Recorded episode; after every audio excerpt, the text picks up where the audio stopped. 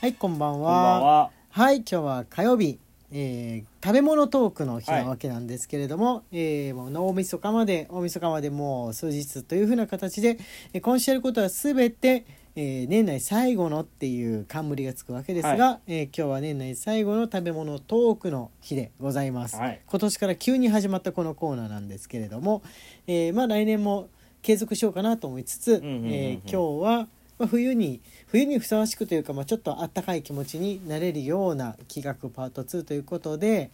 えーアジアンフードについて話してみようかなと思思ったり。りしてるわけですね。はい。あのアジアンフードとかアジアン風なんとかっていう言葉を聞くたびに俺ちょっと引っかかるところはあるんですが日本も別にアジアなんで日本風のものもまあアジアンといえばアジアン、うん。アジアじゃない人たちから見たら全然お前らもアジアンですがっていうふうに思われてんじゃないかなと思いつつ日本の中では、まあ、アジアン系なんとかっていう時っていうのはエスニックなものを指すことが多いそうでだすよね。ね。東南アジア風といいますかそっちの意味でのアジアンを使うことが多いんですが食べ物もまたしかりですねうん。はい。アジアン風まあ中国中華料理も含まれることもありますが中華料理って中華料理っていう名前じゃんはいはいはいはいはいはだから他の東南アジア全般をアジアン風なんとかとかアジアン風なんとかって言われること多いですね、特にあのおやつとかも、い。うん。おおやつとかもアジアンスイーツとかって言われるじゃないですか、うんマンゴーを使ったものって考えてみればもう南の方だけを指してるものなんですが、うん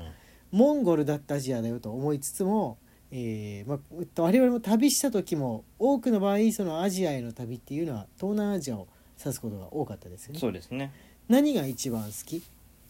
アジアンフードの中で今まで食べた食べた中でパッタイ。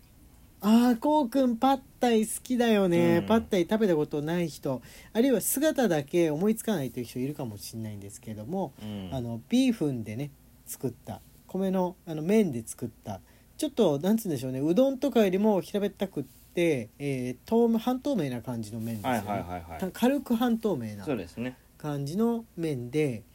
で、えーまあ、味付けは何て言えばいいんでしょうかねあの最終的には自分で味付けるとこあるじゃんそうだね。割と薄めに炒めてもらって野菜とかと一緒に炒まってるやつに赤でね、えー砂糖とかナンプラーとか砂を糖とナンプラーとレモンの、まあレモン汁みたいな。レモン汁みたいなやつを絞ってそうそうそうそう。絞ってっていうか振りかけて自分の好きなぐらいの甘酸っぱさとかで調味をするっていうのがまあ、なんなんばらなんばらじゃないやパッタイの美味しいとこなんですよね。うん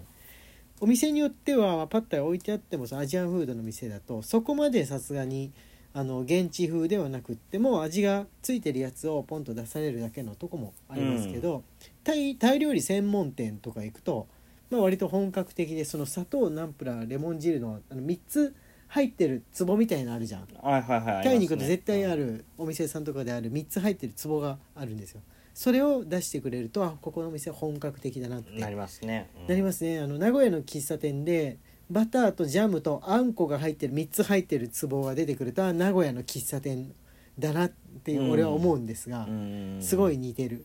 なるほどなるほど 意味合いは似てますねあ来たなっていう感じはありますかね、小エビとかがちょっと入ったりしてるのもまたね美味しいそうだね。桜エビエビが入っなのかなてるのが最高だね。美味しいですね美味しいですね、パッタイ自分もねパッタイ結構好きなんですけれどもうーん、まあ、タイはね全体的に美味しいんだよねでもあれまだ食べれない、うんあえどういのうマンゴーとはいはいはもいち米になんかちょっあとー甘れく練乳みたいなのがかかってる、マンゴーを乗せてもち米にもうマンゴードーンと乗せて切ったマンゴーねそうで練乳かけて食べるやつ、デザート、うんあれまだ食べれないあれは俺はお皿に盛ったフルーツおはぎの一種だと考えて食べてるああなるほどそうそうそうだからおはぎのあんこの代わりにその甘いとろけるフルーツ練乳が うーんこう包んであるみたいなねだからご飯にかけるってなるとさ、うんどうしてもカレーとかを想像するじゃん日本人はハヤシライスとかカレまーあをそうだね想像しちゃうんで、で、えご飯にって思っちゃうんだけどおはぎを思えば日本人は食べれるはずなんですあよ。ああれは甘い甘いのとお米をいやーダメだったな次こそはっていつも思ってダメなんだ よねフルーツとお米っていうのが多分ねもう本当にダメな人はダメだと思うんですよ、うん日本だとないじゃんフルーツとお米を一緒に食べるって文化はこんなにお米の国なのにないんだいよやねあのね甘いのとさ、うんしょっぱいのを交互に食べれる人いるじゃんああはいはいはいはいはいはいこれ俺はは結構そうなんだけど俺できないんだ一緒に食べるのももちろん好き酢だぶダ酢メなんです豚にはよもういっぱいフルーツ入れて食べたいいや酢豚にフルーツが入ってるのは別にいいんですとよ生ハムとメロンを一緒に食べたいそれも大丈夫えじゃあ大丈夫じゃないいやの大丈夫 じゃないお米の部分別にしょっぱくないいよやだからそういうふうじゃなくってはいおおかずとはいデザートがあった時に、あデザートとおかずを交互に食べれる人っているえじゃんなんみん結構できるんじゃないですかね俺できないなんでダメなどうして口の中で合わさんの嫌なの香りが、うん嫌だ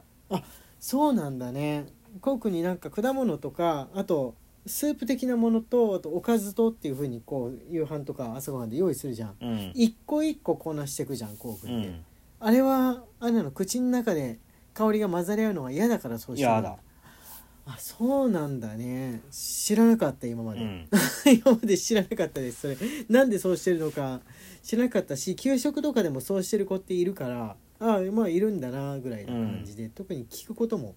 なかったでしたかねだって順番に食べていくっていうわけではなくって、うんおかずとご飯は交互に食べるよああでもデザートは最後うんまあ確かにそうするとこの方が多いしもうおのずとご飯を食べ終わった時じゃないとデザート持ってこない店の方が、まあ多いですよねそうそうそうそ多ういたまにあだかのら一緒に定食みたいにして乗っかってくるとこあるけど杏仁豆腐とか、うんあれ結構大丈夫ですジュース代わりに間で食べたりとかはそれできいない残しちゃう、うん杏仁豆腐といえばまあ俺は結構そのアジアンスイーツの中ではね杏仁豆腐結構好き派なんですけれどうも、ん、あの現地だとあんまりないっていうかそんなに食べた記憶があんまないね薄いですよね、そ中華料理店とかに行くと必ずあるんですが、ういえばうんうんあんまな頼み方がおかしいのか別の名前で頼まなきゃいけないのか意外と見かけない他にいっぱいあるから見かけないでねす他にいっぱいあるからうんそっちの方に目がいっちゃうのはあるかもしれないですね、うん中国台湾とかでまあでもあったかい方の中国と台湾だとその南国のフルーツを使ったものの方が有力なとこあるねまマあンでゴもープリンは食べたことはありますね、杏仁豆腐がデザートなのって、うんあれなん日でそうな本んだだとうん羊羹がデザートで出てくるような感覚なんじゃない、ああ羊羹うんまあまあでも羊羹がデザートで出てきてもそんなに気にはなんないなんないけど、でうもんめったなくない甘すぎるってこと甘すぎるってわけじゃなくって、うんデザートで羊羹が出てくるお店なんてないじ